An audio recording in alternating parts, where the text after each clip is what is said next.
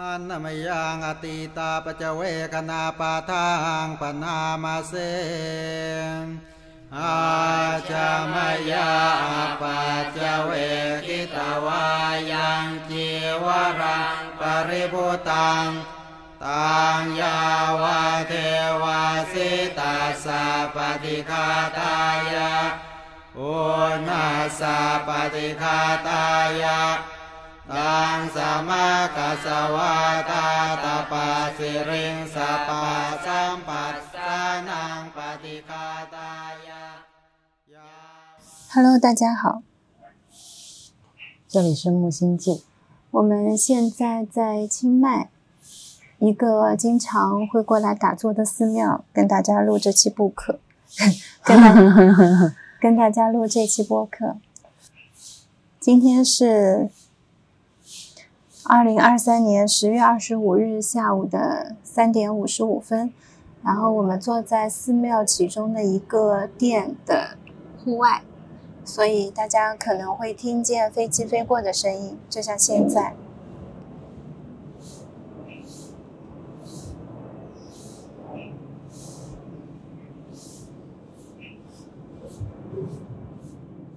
还有师傅扫地的声音、小鸟的声音、风的声音、蚂蚁在爬的声音，很多声音在爬的声音。对，嗯。还有我的心跳声。是的，我们其实到清迈已经很多天了，嗯，感觉现在的生活节奏已经完全融入了当地的生活。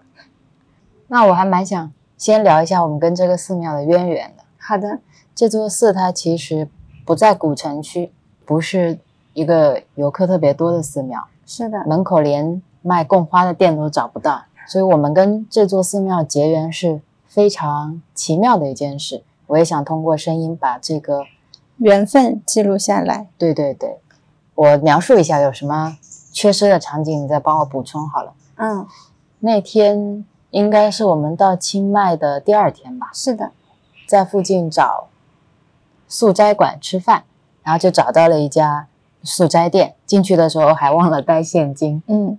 忘了带钱包，然后叫了一个摩托车回去拿回来，所以那天我印象蛮深刻的。等从那边吃完饭，我们准备回家的时候，我看到反方向有夜市，灯光特别热闹。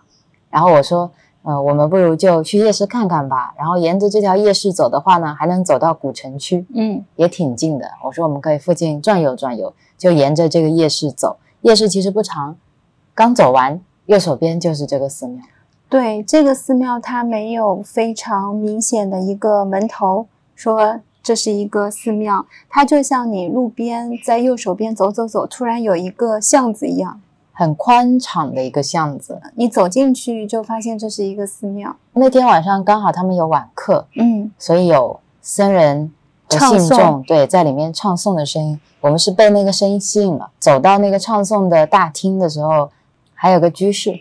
也邀请我们进去，嗯，当时好像没有进去，对我们当时没有进去，就在这个寺庙的主殿去跪拜了。看到他有一个舍利殿，我们将要走进舍利殿的时候，是开始下雨。我内心有一个非常坚定的想法，就这是一场暴雨，然后把。拖鞋藏在了一个可能不会被雨淋湿的地方，后来淋得一塌糊涂。不是拖鞋，我们第一天过来穿的是球鞋。对，那个球鞋直到今天我才第二次穿它。是被雨困在了舍利殿里面。嗯，那座舍利殿呢，很神奇，它供了非常多泰国的高僧的舍利。就我第一次在一个寺庙集中性的见到这么多的舍利，各种各样的舍利，有牙骨舍利、头发舍利等等很多种不同形式的。我在国内。从来没有见过没有被舍利塔包围的舍利，舍利以这样的形式放在外面，而且这么多。对，啊，是的。那天晚上想着，既然已经被困住了，我们就干脆在那边打坐。嗯，那边还有几座高僧的蜡像，蜡像，对对对。泰国这边的蜡像就是逼真度特别高。我们刚进一些寺庙的时候，有点。不习惯会要判断一下，到底是真人坐在那里，还是是蜡像？对。后来现在知道了，就是你进去的话，呃，有一些高僧的蜡像，他就会放在那里作为一种纪念。对，也是他们跟师傅的一个连接嘛。嗯放在正中间的就是阿江曼，然后我们那天就在舍利店里打坐，雨就一直下个不停。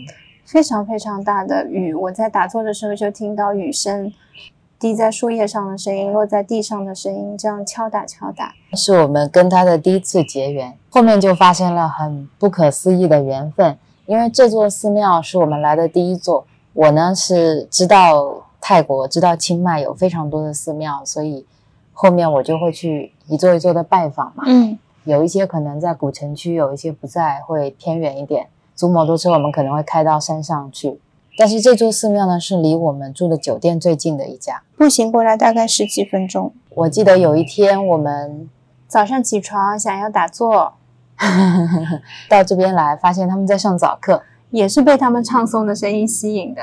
对，本来呢，我也是跟前一次一样，不是很好意思去打扰他们。但是呢，正好有一个阿姨端着一锅吃的东西，可能是汤之类的，要去开门，很大的一锅。我就想帮她一下，所以就帮她开门。那开了门呢，就想门既然都已经开了，打扰已经发生了，不如就进去吧。我们俩就进去了。坐下来没两分钟，他们唱诵就结束了。发现阿姨是自己煮了一锅冬阴功的汤带过来了，他还非常骄傲的拍照发给他的小伙伴看。嗯他们是早课唱诵完要开始早饭了。这个时候我们本来只是想在旁边看一看他们是怎么做这个流程的，因为他们每个人看起来都非常忙，有的要把 A 袋子里的东西装到 B 盘子里，或者是把 C 袋子里的东西放在 D 盘子里，就这样非常井然有序的忙碌着。当时我们看了一会儿，正准备走，是因为想着他们要吃饭了，我们带着也不是特别方便。这个时候，神奇的第二幕出现了。嗯、旁边突然出现了一个阿姨，她会讲英文。对，因为在这个区其实大部分都是清迈本地人，嗯，我们在这里是用不上英文，也用不上中文。对，偶尔用一下翻译软件或者肢体语言。对，所以我觉得这座寺庙里面应该不会有外国的僧侣嗯，或者居士，但是那个阿姨她看起来是一个本地人，是但她讲的非常标准的英文。她跟我们说邀请我们一起吃早饭。还介绍了另一个阿姨，她会中文。对，然后最有意思的是，这个阿姨跟我们说，我们前一天下暴雨的那天晚上去主殿礼佛的时候，她看见我们了，我们的规矩理错了。是主殿里面会有一个台阶，然后那个台阶上面铺了地毯。我们去跪拜的时候，走上了那个台阶，在地毯上面跪拜。阿姨正好在那边来回的行禅，嗯、她看见我们在毯子上面跪拜之后，第二天就告诉我们说，那个地方是僧侣才可以上去的。我们一般的信众是在台下面去礼拜就好了。但他知道我们不是故意去破坏这个规矩，是因为我们不知道。所以那天很神奇，是我们礼佛的时候看见一个穿着白衣的居士，对，在左手边去行禅，嗯，也没有去打扰他们，礼完佛就走了。对但没有想到那个因因种下了以后，结成了今天他会主动过来邀请我们吃早饭这个果，是所以觉得很神奇。另外一一个会说中文的阿姨，她会跟我们说，呃，就是可以怎么吃饭，然后什么时候要吃饭，都会来叫我们。对，或者说盘子放在哪里，饭在哪个位置，很热情的接待我们。她说她是云南人，中文不太好，没好好学。他们家他中文是最差劲的，但是跟我们沟通的时候已经很自然了。是的，日常用语没有问题。他说你不要说的太深，太深就会听不懂。对，然后我们坐在垫子上吃饭的时候，发现左手边的一个大叔 也会说中文，会一点点中文，因为他后面都是用英文跟我们交流的。对对他只会说一句“我姓陈”。是的，你贵姓？这个大叔他也是云南人，他是在泰国出生的。上班前他会来寺庙打扫，吃完早饭也会在这边打扫一会儿再去上班。所以就很神奇的，我们在一个清迈的寺庙里面，就像在梅村遇到很多会中文或会英文的人一样，不可思议。因为你觉得身边的这些人，看他的年纪、外表，他不开口，你不会觉得他会这些语言。对我们也不指望，因为最近遇到的人里面都不会说中文。是来清迈之前，你跟我说清迈的人大部分都会中文，我就信心满满的来这里，结果发现他们讲的英文我也听不懂。在这个早上，还有发生一件很感动的事情，就是我们吃完饭了之后，跟那个中文的阿姨在聊天，这个时候就有一个小师傅，小沙弥，大概也就七八岁，他拿了一袋吃的给我们，里面有三明治啊。豆浆啊，油条啊，对他当时用泰语跟我说了一段话，但我根据他的手势推测出他可能是要把这个东西给给我们吃。然后那位云南的阿姨说，他就是送给我们的，是是。所以当时特别特别感动。我们其实到了清迈之后，一直吃是吃素食嘛。最特别的是，在这个寺庙的早餐里面是有荤食的。所以我说，我们吃素这么久以来，第一次接触到荤食，居然是在这寺庙里。嗯，那天早上，因为大家吃的时候是附近的居民，他们自己会从家里带一个菜过来。这边的僧侣他们早上也会出门去行脚托钵，大家有什么会给什么。是，所以里面会有肉食，但是他们不会介意嘛。对对，对我来说，我当时拿到小师傅的那一袋吃的东西，我是很感动的，因为我觉得我们两个人到这里也没有跟他们有语言上的链接。是，身边的人都会关心我们，说：“哎，你们有没有吃饱啊？”就会担心我们是不是不好意思啊。吃完饭，我们说要去洗碗，他们也会很热情的指引我们怎么去做这件事情，不会说我们其实是是去帮倒忙的。对对对，他们有自己很好的秩序。这是第二段在这个寺庙里面发生的很感动的事情。第三个发生很感动的瞬间是过了几天，我们又到这个寺庙里面来。我们过来的时候，其实他们早饭。还没有开始，当时就有比丘尼从外面刚刚是托钵回来，他看见我们 real 还骑着摩托车，我也坐在摩托车上，他就从袋子里掏出两个面包递给我们，笑得非常非常的慈祥，特别特别的和蔼可亲。对，然后每次我们回来这个寺庙，如果遇见之前见到的阿姨、叔叔，他们。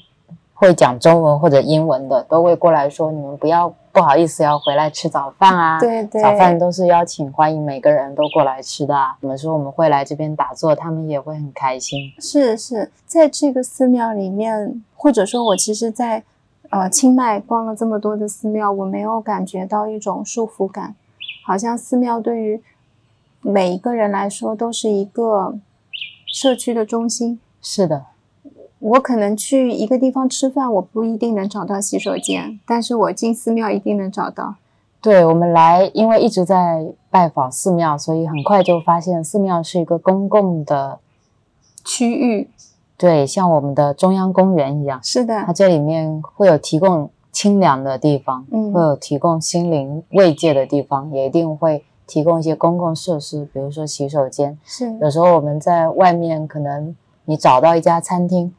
消费了，想用一下洗手间都不一定有的。对，但是每次到寺庙是一定会有的。还有一些突突车的司机啊，或者是这些 Grab 的司机、外卖小哥，我看到他们晚上或者中午也会在寺庙里面休息。是一开始我们骑摩托车，我们有两天是骑摩托车的。当摩托车的声音很大，骑进寺庙的时候，感觉还会有一点不好意思，不知道到底能不能骑车进来啊。后来发现大家都很自然，然后寺庙里面没有划特定的停车位，大部分的寺庙都是很自由的。对，大家就是看哪好停就停哪。是的，我每次都是跟着前面那辆摩托车。还有觉得很不一样的地方是关于大家修行的状态。其实在这里发现静坐、冥想、打坐是一件特别正常的事情。对，我们在除了。我们现在待的这座寺庙，我到现在连它的中文翻译都不知道。还有一次，我们在古城附近另外一个寺庙，误打误撞进去了之后，也是突然开始下起暴雨。对，下暴雨的时候，我们就正好进了主殿。那个主殿它是一个开放式的主殿，有三面它是透风的，风可以来回穿，但是雨又不会下进来。你就会看到边上就有打坐用的垫子。泰国这边他们打坐的。垫子都是长得差不多的，自由的放在那里。我们俩就拿两个垫子，听着风铃声和鸟叫，在那边打坐，一直到打坐结束，雨也停了。所以那座寺庙和这座寺庙，哦，那座叫仰光寺，嗯，然后这两座寺庙就是我们被雨困住的寺庙，感觉也是通过这个雨把我们跟寺庙连接起来。是，然后还有离我们民宿很近的一座叫戒窑寺，是一座非常古老的寺庙，它的一些遗迹都留下来了。很感动的是那天就在一个很小的店里面看见了一个阿姨跪在那边诵经。我们进去的时候，她会很温柔的跟我们行礼。是她依旧在诵经，但是会用眼神跟我们做一下接触。还有一次，我们是在乌蒙寺，嗯，然后乌蒙寺很有名嘛，它也也有很多洞穴式的建筑，对，就会在那个小小的洞穴里面看到大家非常虔诚的带着经书在里面去唱诵、去祈请，去祈祷。对，还有一次在古城有一个我很喜欢的寺庙，里面供了释迦牟尼佛的童子像，还有嗯观音菩萨，在他的主殿里面也看到一个阿姨在那边打坐，打坐冥想。是所以也是先看见他们这些行为，让我对这个寺庙打坐冥想产生了一种链接感和和一种很自由的感觉，就是我也可以这么做。还有一个给我非常震撼的地方就是年纪。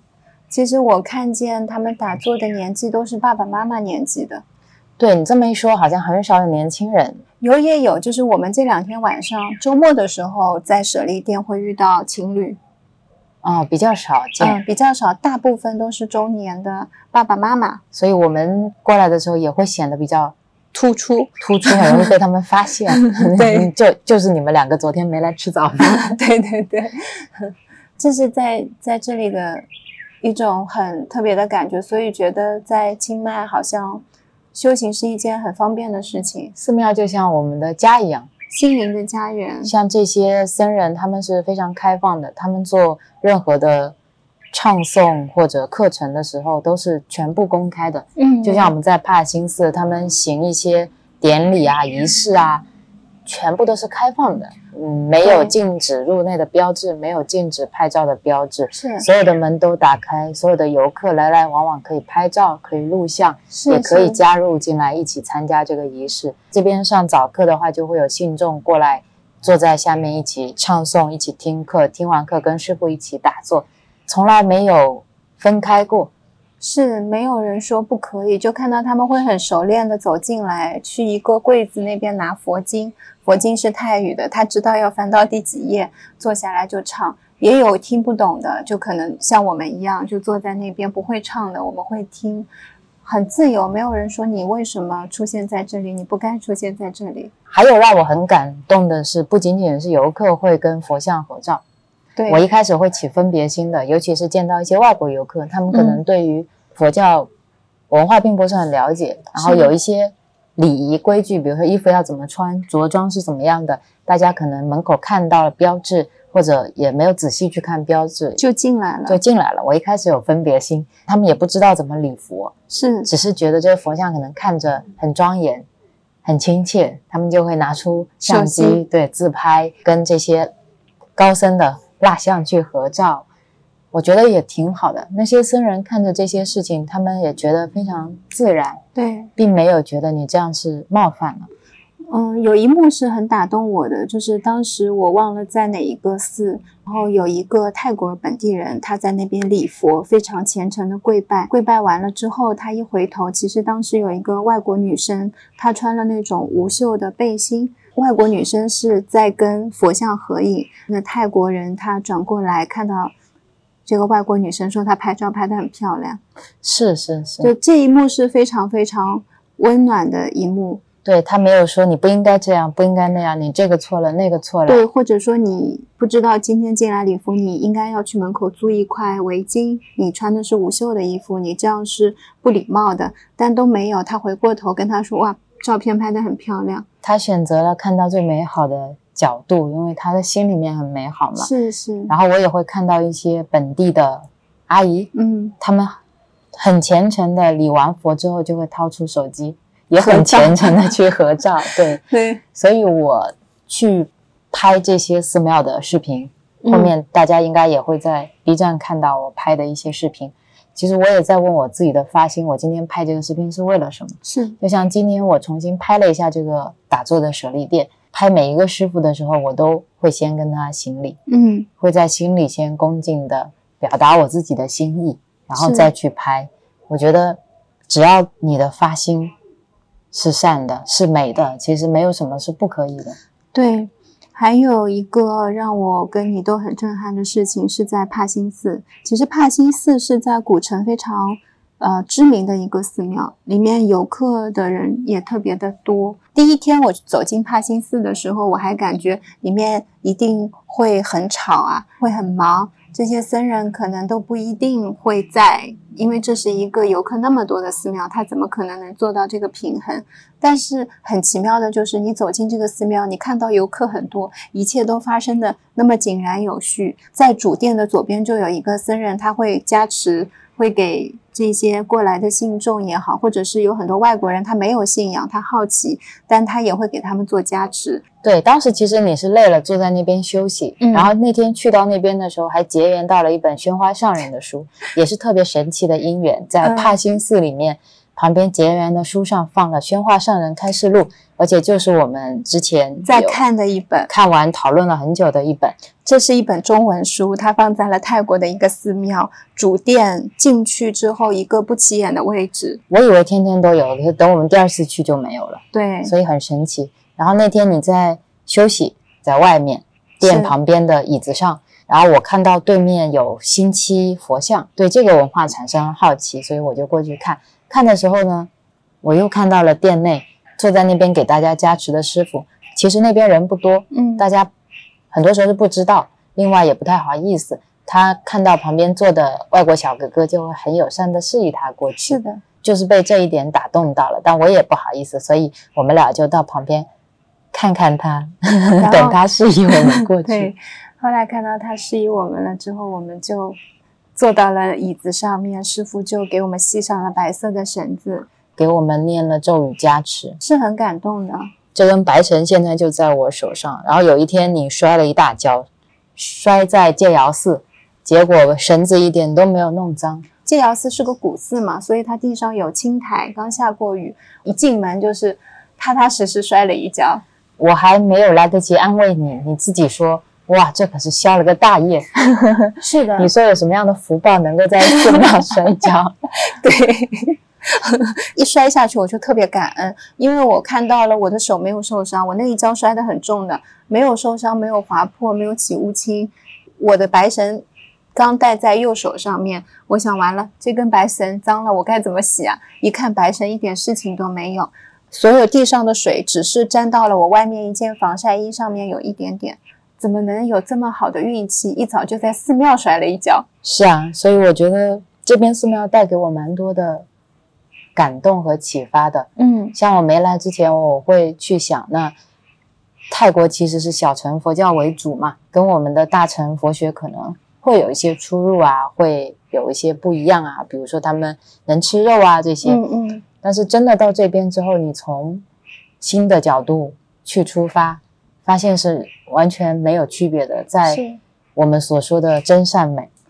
对啊，在大家的行为体现上，其实没有所谓的大乘或者是小乘，不管他有没有去读过一些经典，或者有没有在学习一些教义，都不重要。对啊，像我们那天看到法师他们托钵回来，这个寺庙最年长的那位法师，他前面放了那么多那么多信众的菜，每一个都会去吃，一个都不会落下。那天我们打开发现里面有，比如说肉串啊，有这些三明治里面会夹有鸡蛋啊。一开始还会想说我是不是不能吃，嗯，但很快就放下了。放下了，因为感受到了那种慈悲和爱啊。今天法师们他们接受信众的供养，他们内心无分别的对待这些食物，是是，而我们这些接受了法师的赠予的这些小辈们，心里面居然还起这样的分别心，当时也觉得很惭愧嘛。嗯嗯所以我记得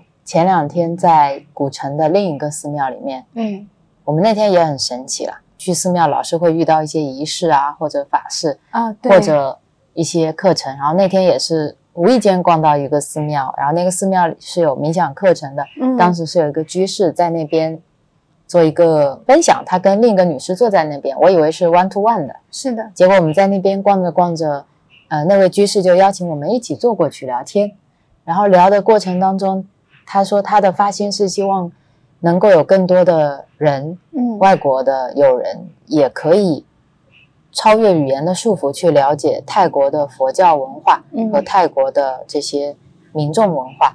我当时也非常感动。大家会问的问题可能就是泰国这些佛怎么长这个样子啊？嗯那个护法叫什么名字啊？门口的雕的那根龙叫什么名字啊？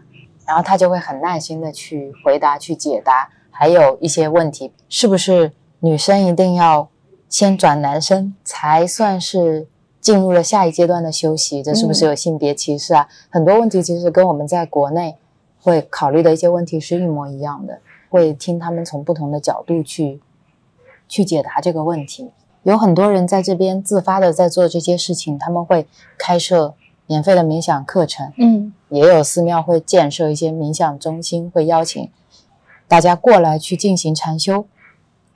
我记得那天那个居士还说了一个很有意思的话，他说：“如果你可以深入经藏，你可以好好的学习佛法智慧；如果你生活太忙、工作太忙，没有时间，你就先来学习打坐冥想，是一个捷径。”然后我们本来其实要去朗奔寺，嗯进行七天的禅修是不能用到手机的，但是发现我们最近并没有失踪，是因为我们取消了去朗奔寺的禅修。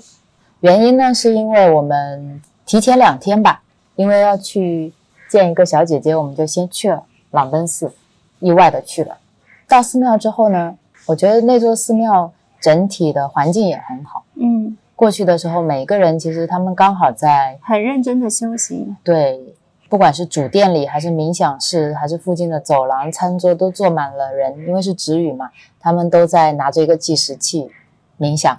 也有行禅的，也有坐禅的，也有在工作冥想的，就是每个人都在他的那个时间段里在做不同的事情。对，然后我看到他们有一个告示，在建八十个小木屋，嗯想要提供给女性去那边做禅修冥想，是一个对女性很友好的，很友好的寺庙。而且我看到那边大部分在冥想的也是女生，是的，只是当时我们去了之后，觉得这个冥想风格跟我们并不是很相应。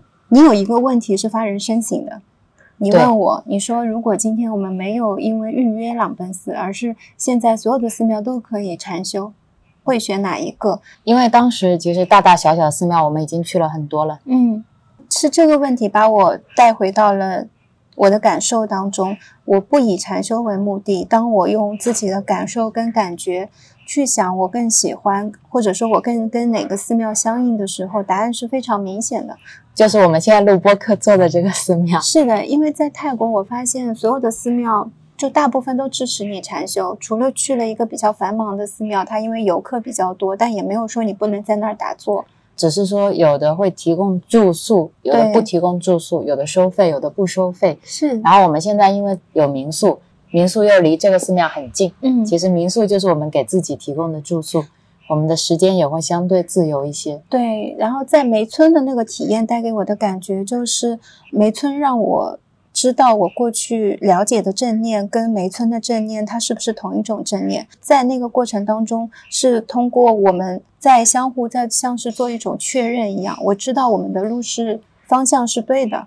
是一个比较自由的修行状态，就像我们过去在生活当中一样，我们能自己给自己编课，我们好像不需要把生活跟佛法分分开、分别学习再融合，而是他们好像以某种形式已经融合在一起了，分也分不开了。是的，就是没有办法摘开来。那在朗奔寺给我的这一种感觉是，大家都会比较 focus 在专注于修行这一件事情上面，所以说需要脱离所有的生活，我需要把手机规避掉。这七天我只在这里，然后大家的那个状态，我感受到的场域是认真休息比较紧的状态，所以我会在想，我现在的状态是相对来说更松松弛一些的状态。那我们回到民宿，如果到现在的寺庙来自我安排休息的话，可能更适合现在的我们。其实那天当我提出这个问题，我说我们也可以选择 cancel 朗登斯的禅修的时候，你很惊讶，嗯，你说你觉得以我的性格会说，呃，如果觉得这个东西跟我们不适合，那反而更应该去尝试。你不尝试，你怎么知道你到底是不是真的适合呢？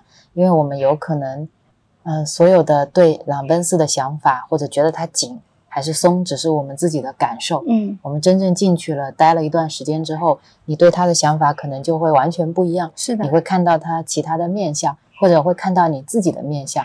因为当有时候我们觉得它紧，是因为我们有一个松的相，然后我们在强化这个紧。但如果我们是一个非常自在轻松的状态，我们可能到那边就会活出轻松自在的状态，甚至可以借由我们内心的轻松去影响周围的人。嗯让旁边有点紧张的人也跟我们一起变得欢乐，这是我们能做的很多事情。我觉得有很多种角度吧，但这个也就是因缘，我们不可能所有的事情都做，我们也不可能所有的寺庙都去禅修，所以顺应我们自己内心的想法去选择我们觉得最相应的。我觉得做出了这个选择，就是我们很好的一个修习。是的，这个对我来说，我觉得如果一切回归到感受上来讲，事情会变得更简单一些。你的选择很容易做出来，因为是从心。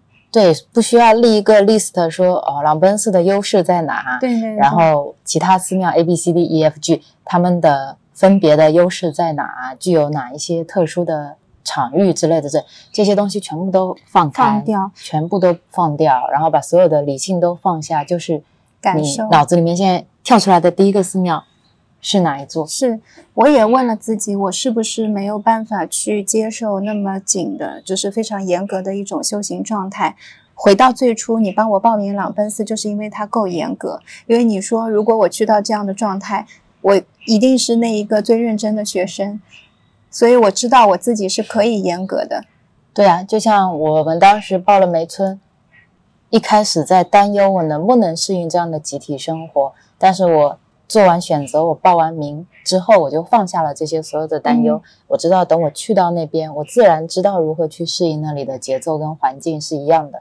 开心的是，我们最近的生活状态，我们没有去朗奔寺，但是我们每天至少早晚都会到这个寺庙，到这个舍利殿里面来打坐。是，我们也有规律的生活，我们有自己的工作时间，嗯我们有自己的修行时间，我们会讨论，会继续感受这周围的人、这边的店、这边的能量。对，这个状态就是我非常喜欢的状态，我就会常常想起一行禅师的那句 “Happiness is the way”。嗯，我就觉得我们如果找到那条属于我们自己的道路，那条道路必然是欣喜的，是那条，道路是幸福的，它是喜悦的。对，那条道路是可以让我们滋养自己的心灵的，因为只有当你内心得到滋养，我们才有可能去滋养其他的人嘛。所以我很开心我们做的任何一个决定，对，然后也很开心我们今天到寺庙来来录音，因为嗯我现在蛮喜欢你说的用声音的形式记录这个场域，就好像把这个寺庙录进来了。带进我们的播客里，然后一直在木星记的生活里这样。对，然后我也想先邀请你，先好像刚开始录一样，我想邀请你聊一聊这两天打坐的一些想法，我觉得可以做一个记录，要不然过两天又忘了。嗯嗯，我可以先说我的，好的，我其实一直给自己的定位是我是陪你来打坐的，嗯。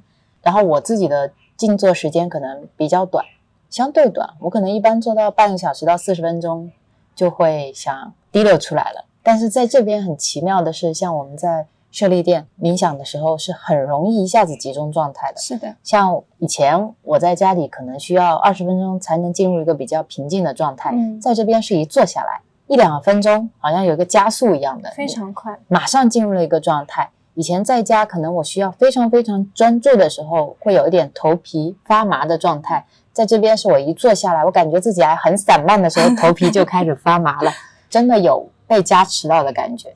而且在这边盘腿都不累，嗯然后我就学着那些法师的他们的塑像，有很多法师我发现都是单盘的，嗯然后他们都是右脚在上面，然后右手在上面，我就学着他们这样做，不硬逼着自己双盘。嗯然后也很舒服。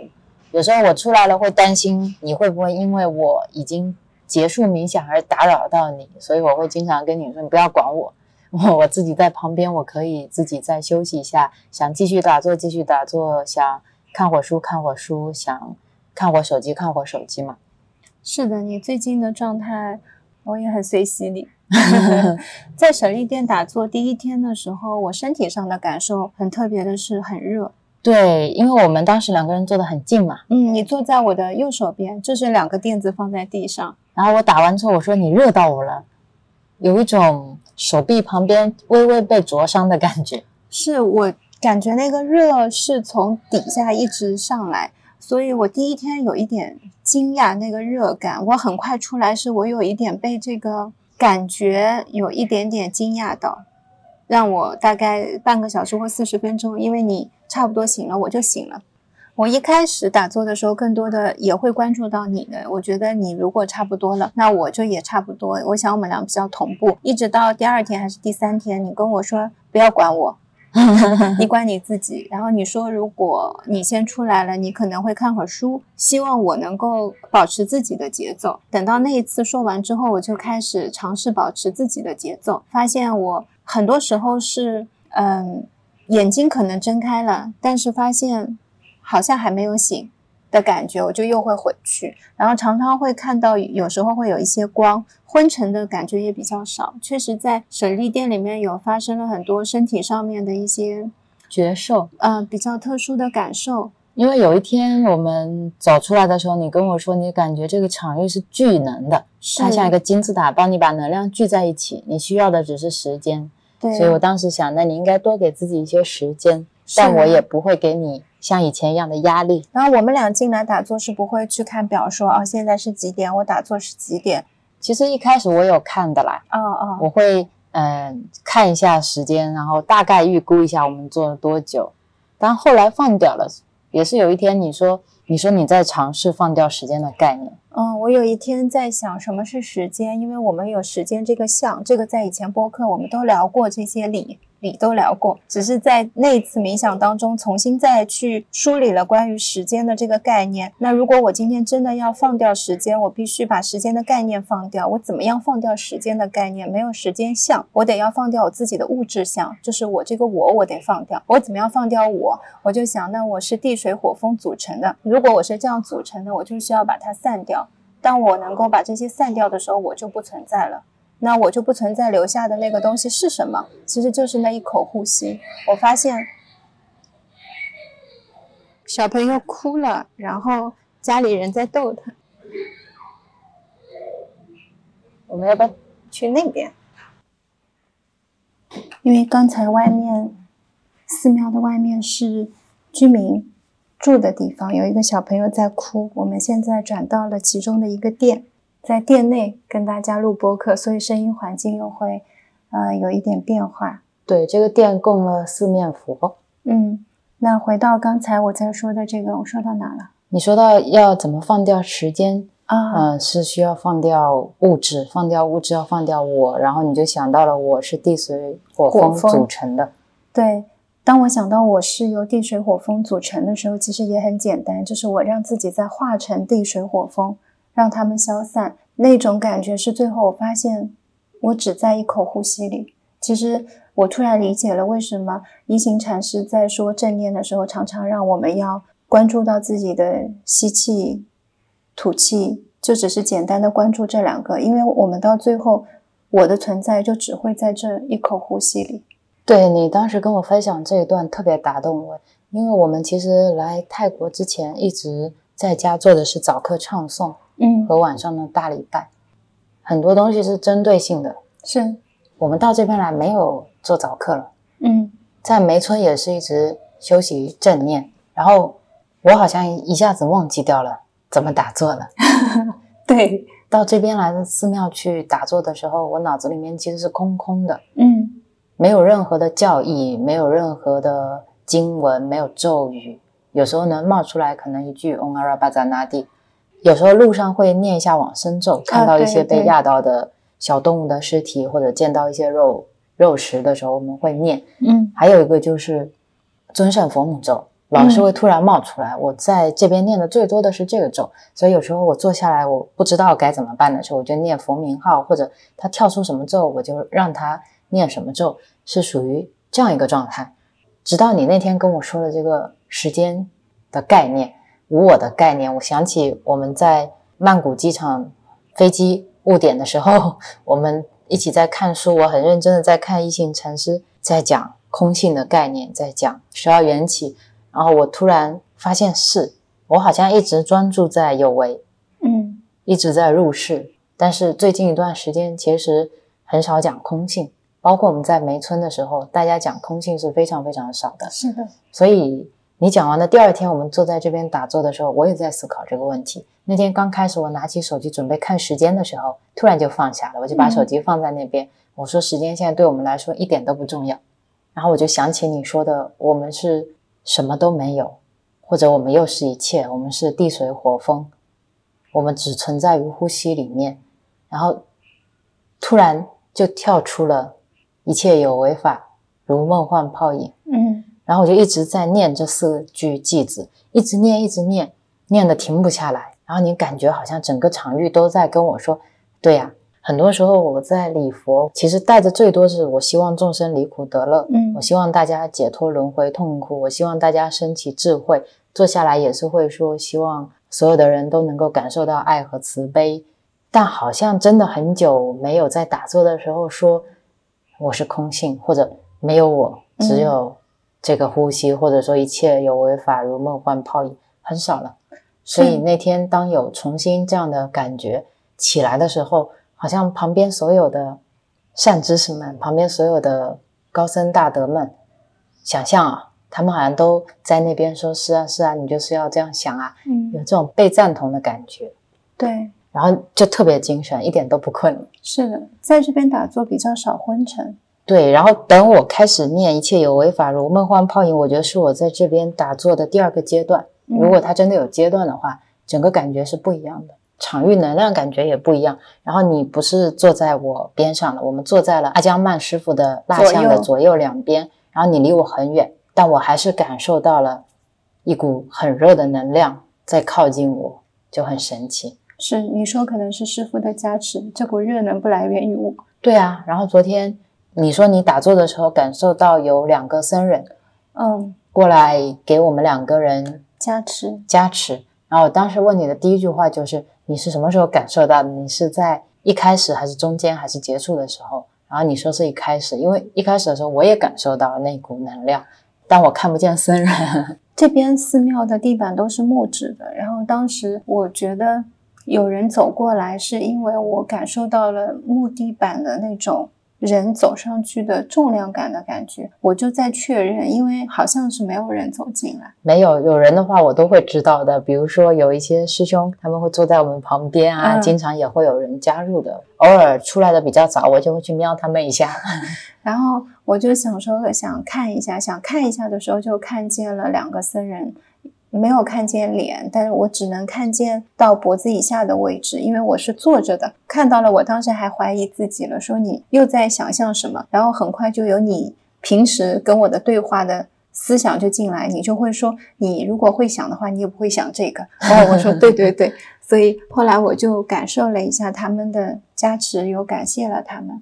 结果你告诉我说，哦，你也有这样的感觉，这是让我觉得挺神奇的地方。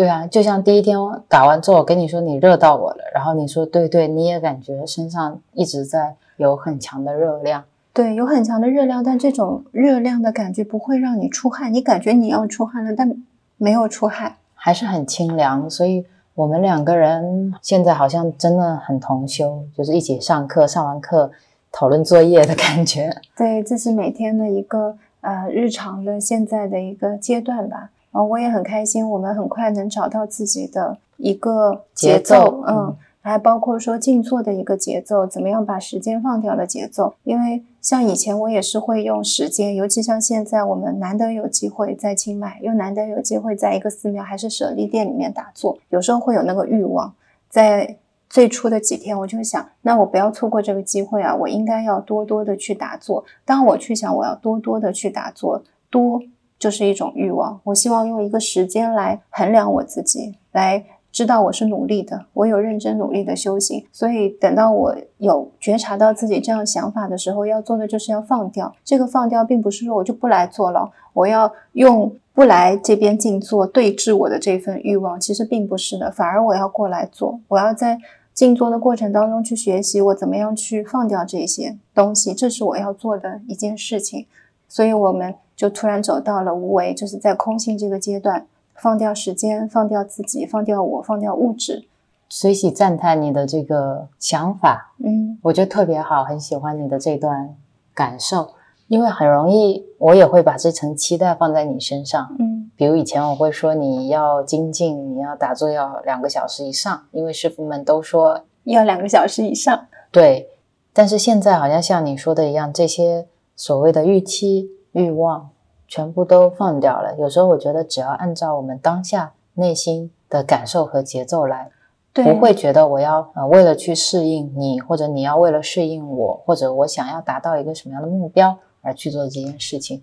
而是当我们在做这件事情的时候，只有这件事情本身，只有当下这一刻。对。然后其实没有所谓的判断标准的。对。所以所有的东西，我要做的只是信任。信任你活在当下就够了。是，然后我要做的事情就只是全然的去享受当下这一个时刻，只是在当下，就是这么简单。嗯，另外有神奇的事情是，常常我们在打坐的时候，总是有其他师兄会一起进来静坐。然后像今天我们早上的时候，那个师兄就坐的离我们特别近。昨天也是，昨天是有一个年纪比较长的，嗯，像是叔叔。辈以上的这样年纪的人，头发已经有点花白了。嗯，啊，他进来之后啊，也是来顶礼了阿江曼师傅。当时我们坐在阿江曼师傅的左右两边，他就坐在中间，所以我们形成了一个三角形。是，然后今天做的时候有一个中年师兄，也是应该跟年纪跟我差不多吧，也坐在我们的后面。其实我这两天在感受到有人也过来的时候，原来更多的是想稳固好自己。就是说有人来了，其实我现在要练习的是怎么样不受外境的打扰，回归到自己的内心。但这两天在练习的就是我怎么样能够让自己稳固的同时，把这份平静的能量能给到大家。对这个，我觉得也是起源于有一天我静坐提前出来了，嗯，然后我当时拿起手机，我就看到了，嗯，梅村同修的一个人发了一个梅村官网的一个公开信。然后那个公开信是在讲述一些和平相关的事情，然后里面就有讲到一个静坐冥想引导，那个引导的大意就是希望我们自己静坐下来，把能量调整到下腹部，然后跟地球的根链接在一起，然后把这种和平爱的能量散播出去。嗯，然后我突然意识到，我们其实在这里很少，我们用冥想引导来引导自己。对。然后也很少像以前一样去想象自己跟大地链接，因为很多时候我们就是赤脚走在大地上。我记得有一天我们去一个古寺，古寺，然后我们见到舍利塔或者佛塔，我们都会去绕。有一些他们有铺一些地毯或者瓷砖，那次那个是完全就是青石地，它是古砖的样子，就是砖都是很很古早以前的。非常非常烫，因为那天正午太阳灼热在地上，然后都是要脱鞋的。然后踩在石板上的时候还有石头，对，第一脚上去就有点痛。在绕的第一圈的时候，我本来还担心你，因为你一开始说绕七圈嘛，我在想这么烫的地，你走着走着会不会会不会就。有一点要忍受，如果是忍受的状态，我就比较希望我们可以停止。但是后来我自己发现，我如果照顾好我自己，就是我觉得这个不烫，我脚小心一点，不要踩到石头不痛，你可能也就不痛了。对，后来就越走越舒服了，嗯，反而升起了一种脚踩大地的亲切感。是，所以在这边我们经常可以接触大地，经常要脱鞋光脚，然后经常可以感受到寺庙的清凉。经常有菩提树，所以好像你不用去想象这个事情，对，自然而然的就会去做了。然后那一天你分享给我一心禅师他们的那一篇文章之后，呃，我在晚上冥想的时候，我就会想象舍利塔的能量从我的头顶进入之后，我可以透过我的身体从海底轮下去变成根，然后我会先去跟所有的寺庙的大树做链接。其实那个根的样子，就是我们平时看到各种根系的样子，它会不断的生长生长。等到下面生长完了之后，我就会把这个能量往上提升之后，变成我们一起在打坐的人。我们会跟舍利塔里的舍利一起形成一张能量编织的网。然后这张网就会慢慢的变得很大，然后铺到整一个清迈、整一个泰国、整一个中国、整一个宇宙，然后再慢慢我们会形成更大的一股能量的网络之后，就会变成一棵像树一样。因为在这里见到很多菩提树，它好像是很多棵菩提树一起长起来的，大家一起交织着形成了一棵巨大的树，长到了地球之外。给予这整一个地球祝福。嗯，我们在马路上还经常会看到一些动物往生，比较常见。所以在这个形成网络的过程当中，会一起把众生都放进去，顺便超度跟祝福他们。嗯，然后每天啊晚上或早上会做这样的一种冥想。这没有特别的冥想引导，对我来说是一种图像型的冥想，就一呼吸就开始往下走，往上走。我觉得你的冥想引导打引号的。不需要你费力的想出一段陈述语句，是是，而是你发心起来了，你起心动念起来了，自然而然会流露出来的一种一种图像的状态，或者一种爱的流动吧。是，然后另外在打坐的过程当中，也发现，当我们有发了那个愿，其实这个愿的力量就在于，当你去利他的时候，你的烦恼是很少的。所以你打坐的时候，很多时候我们都是灵感跳出来，有一些忘掉的事情突然又想起来了。对，打坐前期就是会有一些平常容易忘掉，比如今天出门要买点什么东西啊，老是忘记，忘了好几次的。对对。然后打坐的时候，它像是你把那些沙子都沉下去之后，一些重要的事情都浮出来，浮出来，浮出来。然后等这些事情都浮完了之后，没有事情了，它就会慢慢进入一个静的状态。其实就是那个静的状态，只是说我们用语言，它会有很多不一样的啊描述境界的描述。我觉得这些都不是特别的重要，关键是说你坐在那儿，你的心有没有感觉到平静，或者是喜悦，或者是舒服？其实最最最基础的是不是觉得我坐在这儿是舒服的，还是说我在忍受？我其实很喜欢的一种修行的状态，是像在梅村的体验一样，不需要一定要苦行。你可以感觉到自己状态比较舒服的时候就出来，就像你一样，你觉得我想醒了就醒了，没有必要去评判自己，说我应该要多久，所以我现在提前出来了，这是不好的，没有这样的，一切都以自己是不是舒服快乐为这个基础，事情也会变得比较的简单。是是的，然后不勉强自己，因为人生如果我们每天都能这样去休息的话，生活会发生新的一个转变跟转化，自然而然的。我觉得有时候就是“苦行”这个词本身被误解了。嗯，就像我看着阿娇曼上师的时候，他眼睛里面流露出来的不是苦，是，他是一个很典型的我们说苦行僧嘛，头陀。但是你看到他身上充满了爱和慈悲，他从来没有觉得这个世界让他受苦了。对我们有苦相，就是我们觉得这个苦才苦。话是这么说的，就像今天也有一些人去了梅村休息，他会觉得那里的生活也苦，苦。我觉得有时候是在自己心里的。嗯，如果当你心里有苦的时候，你无处可逃，整个世界都是痛苦的。对，因为我们的心就是全世界。对呀，是。所以痛苦其实从来没有离开过我们。嗯，就像一情禅师说的，我们内心有所有的种子，嗯，痛苦的、快乐的、幸福的。悲伤的、喜悦的这些种子，有些来自于我们的妈妈，来自爸爸，来自我们的历代祖先、累世父母，来自我们的土壤，来自我们的空气，来自我们的国家文化、社会环境、教育背景，这些种子都在。对。然后当时他有句话特别打动我们，他说：“我们的祖宗们把这些种子传递给我们，是因为他们没有能力把一些痛苦的种子转化成幸福的种子。”是。而现在我们有能力了，我们要学会去转化，不把这些种子再传给我们的孩子，再传给我们身边的人。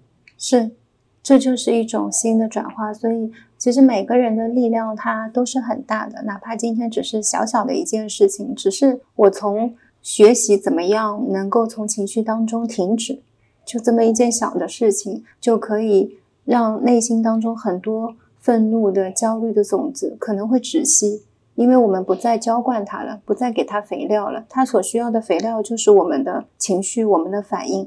我们只是简单的做一个停止，都还不用学习怎么样去处理它。停一段时间，很多东西都会消失掉。对啊，当我成为世界上最快乐的人，我的存在本身就很有意义了。对。还有一件让我很感触的事情，就是我们第二次去到帕辛寺，当时帕辛寺正好在举行一个类似于像毕业典礼的仪式，不知道是入学还是毕业。毕业就是会有很多小沙弥，他们一起，好像看上去像不同学校的，都会有椅子坐到主殿，会有他们的呃老师，会有不同的僧侣在那里，还会有一些像是政府官员类似这样的一些服装的人在。我当时很震撼的一幕，就是有一个看上去像政府官员的人，看到法师就行了跪拜的大礼。对，他是先对着释迦牟尼佛，嗯，跪拜了三下，然后看到法师了，他也行了一样的礼。对，就这一幕让我觉得特别震撼。我觉得这震撼某一部分来自于，嗯，看到大家其实，在面对自己的上司，或者说对善知识的这种尊敬。它是超越了权力地位，超越了性别这些象征意义的这些物质世界的捆绑的。他们今天能够，呃，放下自己内心的一部分执着，而我们有时候因为师傅在身边，每天都能见到僧人，来的太容易了。是你看到他，反而你没有升起恭敬心，会忘记掉，会忘记掉。上师的可贵，会忘记掉善知识的可贵，会忘记掉佛法的难闻，会忘记掉人生的难得。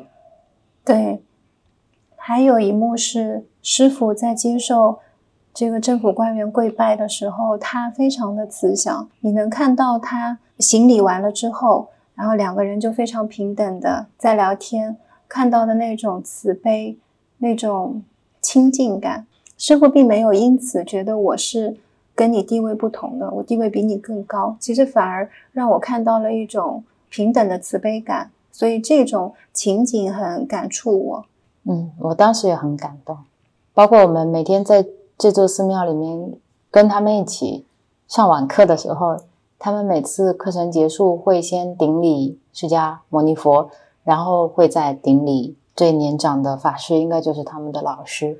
是啊，另外还有一点我印象很深刻的是那一天遇到遇到那个跟大家分享冥想知识的居士，当外国朋友问他说，呃，这个护法叫什么名字？嗯，他的来历是什么？然后当时他在描述佛陀的时候，他说就是我的老师，我们的老师佛陀。当时他在菩提树下要成道的时候，然后这个蟒蛇是做了他的护法。我很感动的是，他在描述佛陀的时候，他描述的是这是我们的老师，这是让我觉得很很亲近。他也会说佛陀也是人，对啊，就像那天那位受了长官行礼的法师，一开始的时候他就在那边忙碌的张罗，但他其实年纪很大了，嗯，他还是会看哪些东西有没有放好啊，然后大家衣服有没有穿好啊，他会去跟这些小沙弥去整理一下他前面的衣服有没有。啊，那个僧袍有没有穿好？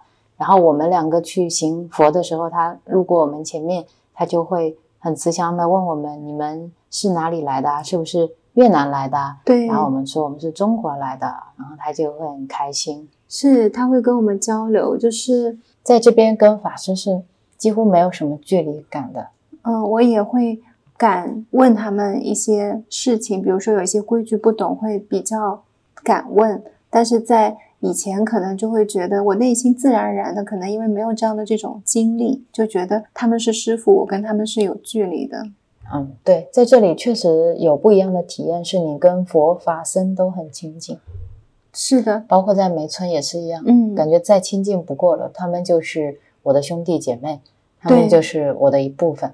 对，我们也是他们的一部分。是，然后我们两个人早上。起得早的话，六七点钟，你就会看到僧人真的是光着脚托钵在路上。然后你当时还跟我说，那在这边开早餐店也太幸福了，一早你都不用跑去寺庙，师傅自己就会过来，然后你就可以去供养他们。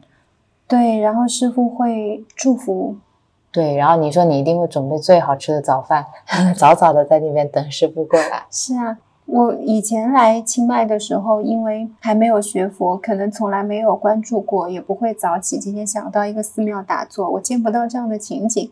以前跟我最相近的就是哪个商场买东西便宜，去哪里呃吃一些我想吃的餐厅会比较方便，然后比较有名，很多人去吃。以前关注的都是这一些。其实等到修行学习佛法之后，我们回收了，更多的在走寺庙的时候，好像也看到了很多僧人跟当地人之间生活的这种融合。寺庙在我眼中不一样的一种感觉。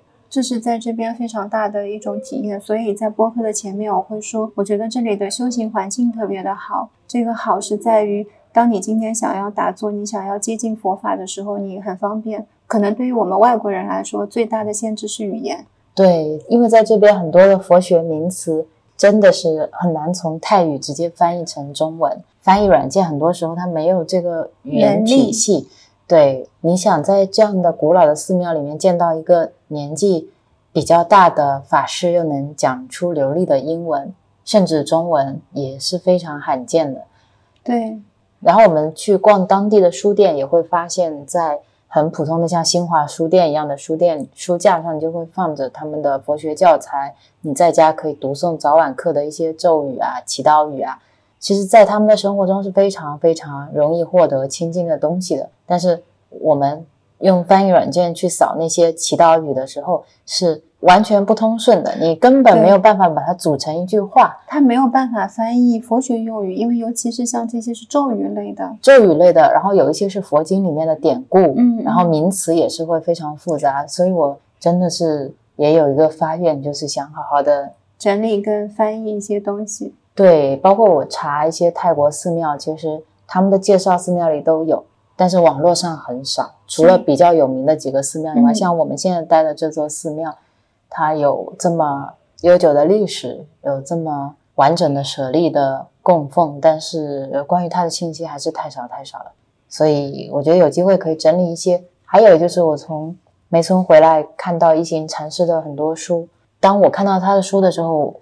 我现在已经不着急去翻译了，因为他语句很简单，都是英文啊。你可以把它当一首儿童诗在读，你也可以把它读成一个很艰深的佛学经典，你也可以把它读成一个心灵鸡汤书，都可以看你怎么读。所以我最近读他的书已经放掉了所有的翻译体系，我会直接去读他的原文。有时候会直接好像不需要翻译，你就有它的意思。然后有时候会跳出一些跟我们以前看过的一些。中国的佛学经典或者善知识上师们的开示，还有一些名词结合在一起，形成一个我自己的理解，所以我也比较有兴趣去做一些简单的翻译，嗯，把我自己受到启发的一些文章或者开示分享给大家，然后把一些我很感兴趣的寺庙分享给大家，只是说。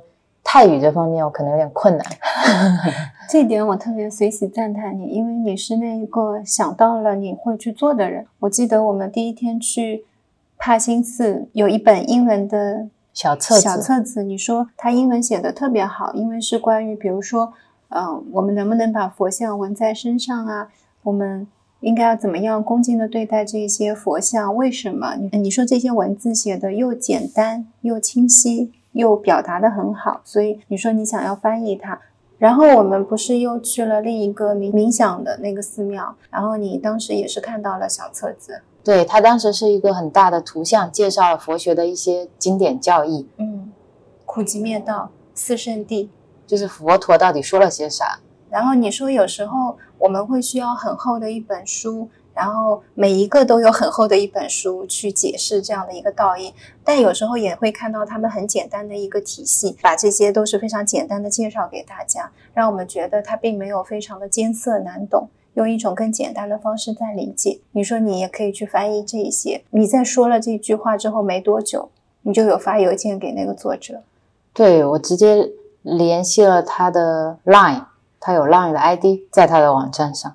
没想到他很快就回复我了。更让我感动的是，嗯，他跟我说，你可以翻译任何东西，甚至还把他那张图片的原文件 AI 文件通通发给我了。他说，如果有需要能够帮助到我的翻译，他都很乐意做。我特别感动。一个是他们回复的及时，嗯另外一个是他们毫无保留的在分享，而且他们希望这些分享可以分享给更多的人。好像在学佛了之后，这个世界确实是没有 copyright，没有版权，因为所有的东西都在我们的阿赖耶识里面，都在我们的心田里面。是我们只是在不断的轮回，重新创造，以自己的方式，想能怎么样传达给更多的人，也是传达给更多的我们。对，在这里大家非常的开放，他们所提供的那种帮助跟开放性，永远是远超想象的。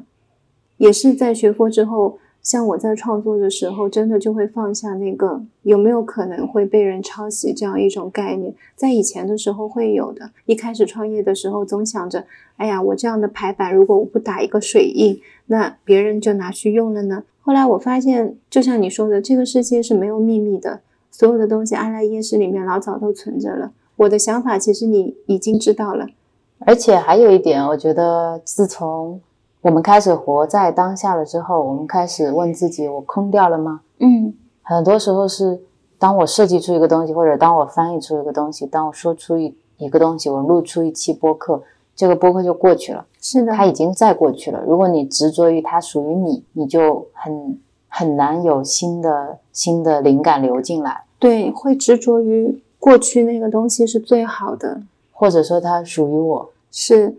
然后像现在一直放掉，一直放掉，我发现你拍的视频也好，我拍的照片，或者我每一次的排版，因为我们最近都用一种新的小记日记的方式在记录我们的一些旅行，会发现越来越自如，越来越流动，灵感它是一直会来的，只要我们不关掉它。对呀、如果我们一直有在生活，有在认真的生活，好好的生活，生活本身就是会有源源不断的泉水涌过来。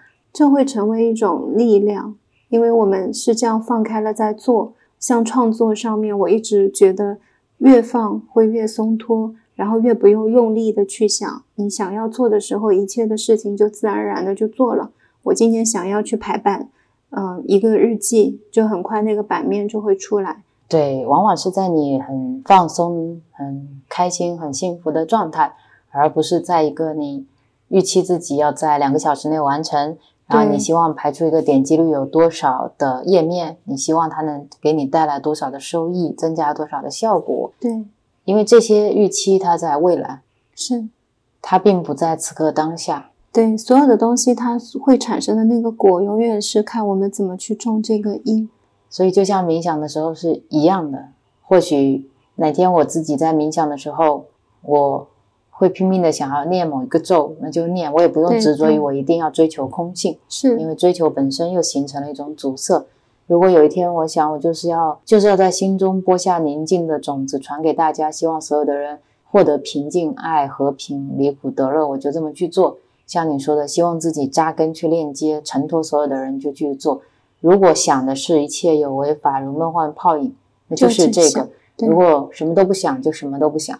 是如果做着做着突然有师兄进来了，太好奇了，想看一下就看一下，看完了我闭上眼睛，我又继续冥想了，对，也不用说我要用我不睁开眼睛去看有没有人进来，作为一个衡量我自己有没有很好的在冥想的标准，因为没有人在评判我，对，没有人在衡量我。如果我没有在衡量我自己的时候，我就是睁开眼睛看完了，我继续冥想，就什么都没有发生。是啊。闭上眼睛跟睁开眼睛，像你说的，又有什么样的一些差别呢？这些差别只在于我的概念当中，是我在分别。对啊，所以入世跟出世也没有区别，有为跟无为也没有区别。我们在打坐正念还是在生活正念也没有区别。当我们从坐垫上起来，我们今天出去清迈其他的地方，看到那些阿姨，看到路上的行人，我们跟他微笑，跟他互动的时候，跟我们坐在打坐上，你希望大家快乐，希望大家真的获得微笑，是一样的没有距离的。一个是我们在内心产生这种力量，一个是在行为上产生这种力量。是它是一致的。当我打完坐，我是这样的；我出走出门，我是这样的。所有的状态，它没有一个强烈的差别感跟分离感。我打坐的宁静，在生活中也是；那我生活中的宁静，在打坐中也是。打坐的时候念头少，生活中念头也少；生活中念头多，打坐的时候念头也多。所有的东西都是相互在映射着我当下的状态是什么样的。对，当我们把正念和生活联系在一起，或者当我们正念生活已经已经很自然的时候，当我们习惯，或者说当我们当我们有了正念的习气，对，当我们有了正念的习气之后，我们就拥有了一双。能够看到内在跟外在的眼睛，嗯，其实我觉得正念并不是让我们要保持在某一个状态，一定这个在正念的状态下我们是美好的、平静的、喜悦的，而是其实正念它像是一个平衡器，就像我们上一期的标题啊，成为一个正念的人，然后你无论做什么事情都是正念的事情。对，正念就是我们在你有用过那个水平仪吗？没有。就是我们不是在墙上会放一个绿色的水瓶，知道什么时候要回来。当正念变成一种习气的时候，你会觉察到你现在有一点偏向了，你就会回过来。哦，其实正念是一种方法，是一种工具，并不是说在正念的时候你变得怎么样了。嗯，就是你有一双能够识别的眼睛，但这个眼睛不会在内心升起评判，不会因为今天你识别出了这是愤怒，就说。哎呀，我怎么能愤怒呢？或者说，这个人怎么能愤怒呢？而且你识别出他，你就跟他分离了。是，也不必说，在我愤怒的时候，我急着去安慰自己，马上告诉自己说，我这个愤怒是非常正常的，等等等等。其实，当有正念来的时候，我们只是站着看到自己愤怒，我们只是站着看见了这些东西而已。我现在突然想起了一个事情，嗯，呃，我们在聊前世今生催眠的那一期，你记得吗？你的。我们说所谓的高我，我可能不一定记得。他当时跟你说过，嗯，你要更多的分享正念。哦，对哦。然后当时我还说啊，我说那到底我们要怎么理解什么是正念？哦，你这么说好像是有这件事。当时他用的词就是正念，但是那个时候我们两个不大习惯用正念这个词。对，我们用的更多的是像冥想。啊，静坐，静坐。我当时觉得“正念”这个词很奇怪，没有特别理解它，觉得这个词比较抽象。然后接近了梅村，接近了一行禅师，然后再到现在，今天我们在聊这期播客，我发现我们怎么把正念用得如此自然。是你这么一说，我突然感觉，我为什么去梅村了呢？对啊，那催眠完了，我们还有一期播客专门有聊到我们怎么理解正念。我当时啊，忘了我当时是怎么定义的了。但是我就是刚才那一刻链接回去了。我说有些事情我们当时觉得不可能啊，现在好像自然而然的发生了。或者说我当时觉得哦哦哦好，就是不知道什么时候会发生，就忘记掉了。因为你说是我高我跟我说的事情，我就没有自信我会记得 我常常是不记得。然后你这么一说，我觉得可能就是这样的因缘，就是你在这条路上啊。或多或少，或者或快或慢，你就是会到这个方向。是是是，是的，是的。那我们今天也差不多聊到这吧。嗯，好的。对，今天本来还想再聊一些我们在清迈遇到的一些手作人，我们跟他们之间的一些事情。但是我觉得我们现在录播课的节奏也挺好的，没必要一期要聊很多。对，我可以慢慢聊。是的，所以我们。这什么声音啊？一种鸟哦。我们今天就聊到这吧。关于手作人的这些嗯故事，我们就留着下一期聊。是的，那我们就在这边跟大家说再见。谢谢大家，然后谢谢这段时间我们遇到的所有人事物。对，然后感谢这个环境，感谢这座寺庙，感谢。嗯，这个场域，感谢一切。是的，谢谢刚才咬我的蚊子，它也咬我了。是的，祝福他们。那这期播客就录到这里啦，大家拜拜，祝大家天天平常。อาจามยาปัจเ อา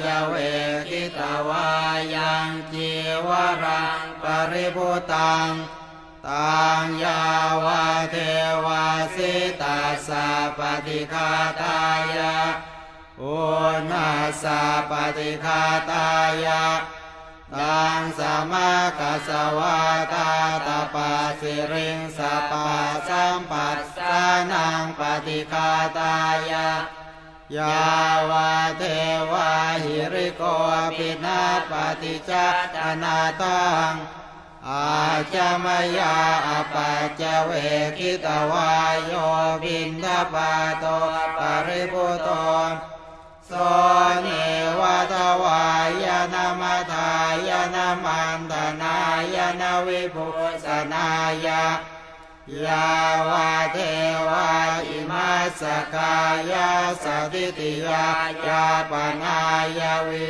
งสุปารติยาพระมจริยานุกายา อิติปุรานันจะเวทนังปฏิหังคามินวันจะเวทนังนาอุปาเทสามิยาตราจะเมภเวสติอนาวาจตาจะพาสุวิหารโรจาติอาจมยาปัจจเวกิตวายังเสนาสนังปริพุตัง ตังยาวะเทวาสิตาสาปฏิกาตายะโอนาสาปฏิกาตายะดังสมากัสวาตาตาปาสิริงสาปาสัมปัสสานังปฏิคาตายะ ยาวาเทวาอุตุปริส